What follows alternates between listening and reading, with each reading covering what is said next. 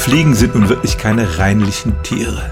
Wir alle wissen, dass sie sich gern auf Exkrementen von Mensch und Tier aufhalten, dann aber auch wieder in die Küche fliegen und sich auf unser Marmeladenbrot setzen. Man hat an den Füßchen von Fliegen alle möglichen Krankheitserreger gefunden. Dazu kommt dann noch, dass sie sich bei der Nahrungsaufnahme erstmal übergeben, mit einem Enzym die Nahrung auflösen und dann wieder aufsaugen und sie verrichten auch überall ihr Geschäft, wo sie sitzen.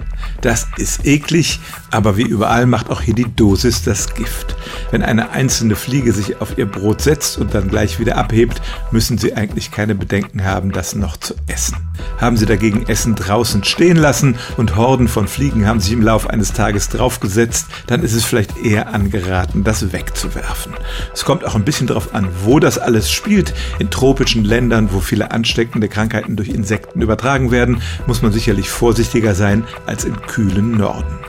Generell gilt also, wenden Sie Augenmaß und den gesunden Menschenverstand an. Eine einzelne Fliege macht das Essen nicht ungenießbar. Wenn sich ein ganzer Schwarm drauf niedergelassen hat, dann sollten Sie das Essen vielleicht eher entsorgen.